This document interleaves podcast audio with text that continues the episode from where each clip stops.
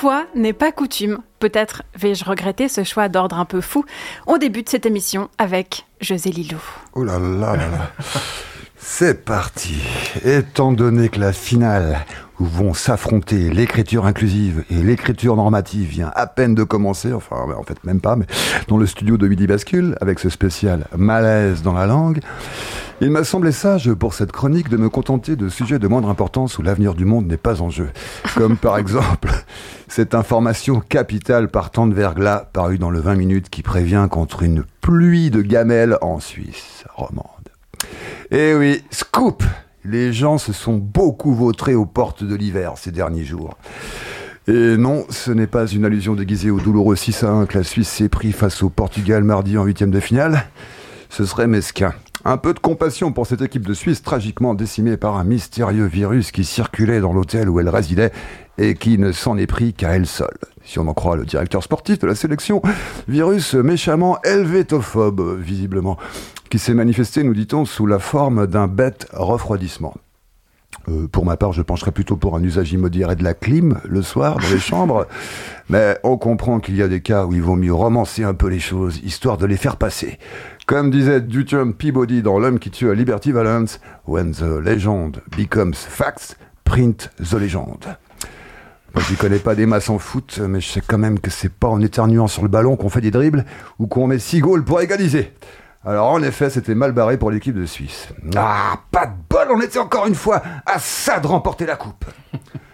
Bon, il n'y a pas que les piétons romans et la Nati qui se sont pris des gamelles cette semaine. Non, la gamelle la plus spectaculaire nous vient de la RTS. Et là, il faut dire que la RTS s'est absolument surpassée. Figurez-vous que notre vénérable service public d'information et de divertissement s'est mis en tête lundi de vouloir à tout prix annoncer le nom de la future direction de la Comédie de Genève avant même que la nomination ait eu lieu et alors que le processus était encore en cours.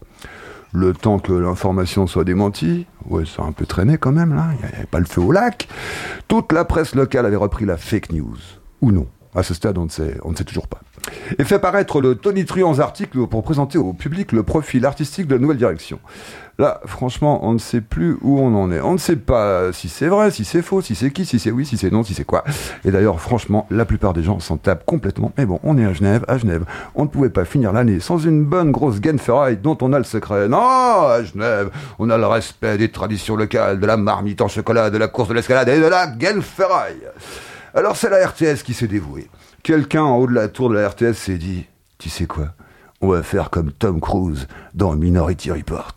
Tom Cruise, au début du film, waouh, il arrête le criminel avant même que le criminel ait commis son crime.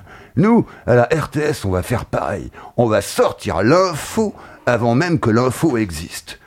Brillant Où va le journalisme s'il ne veut même plus annoncer un événement avant même qu'il ait eu lieu? Où va la liberté de la presse? Quelqu'un dans ce studio est contre la liberté de la presse? Non? Bon, ça va.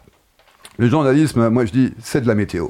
La météo, elle annonce le temps à l'avance, il n'y a pas de raison qu'on fasse pas pareil avec l'info. Non mais réfléchissez deux secondes. Si les journalistes sont forcés de se contenter d'attendre passivement, là, comme des moutons, de se faire convoquer à une conférence de presse pour apprendre officiellement le résultat d'une domination importante, impossible de se démarquer de la concurrence. Et s'ils ne se démarquent pas de la concurrence, euh, rien ne leur garantit que leur lectorat n'ira pas s'informer ailleurs, auprès de médias moins scrupuleux, avec toute la détérioration de l'information que ça suppose. En France, euh, la même semaine, ils ont fait encore plus fort. Il s'est passé exactement le contraire. La contestation de l'attribution du prix Nobel de littérature après qu'il ait été décerné. Vous savez que le Nobel est allé cette année à Annie Arnaud. Dans la foulée, Europe 1 n'a rien trouvé de mieux que d'inviter Monsieur Taisez-vous, le désopilant Alain Finkielkraut, qui est à la philosophie, c'est que Bob l'éponge était un animé des studios Ghibli. On l'a donc fait sortir de sa crypte euh, pour lui demander son avis. Franchement, un avis de Finkielkraut, mais même soldé sur le bon coin, mais qui veut encore de ça? Alors bon, pour lui, c'est clair, l'Académie du Nobel s'est totalement discréditée parce qu'elle a attribué un prix Nobel de l'idéologie et non pas de la littérature qui consacre une vision indécente, je cite, qui divise mensongèrement le monde entre dominant et dominé.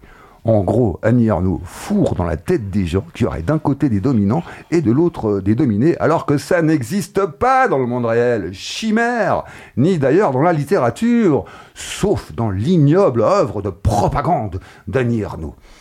Après quoi, il tente une plaisanterie en annonçant qu'avec euh, sa prise de position, il grille ses chances de recevoir un jour lui-même le Nobel de la littérature.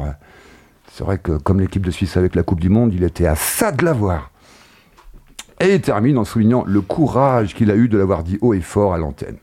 C'est vrai qu'on n'est jamais mieux servi que par soi-même, surtout dans l'art de la branlette. Mais quand même, à cette fréquence et à cette intensité, ça devient glissant au sol au point de risquer de se prendre lui aussi une bonne grosse gamelle.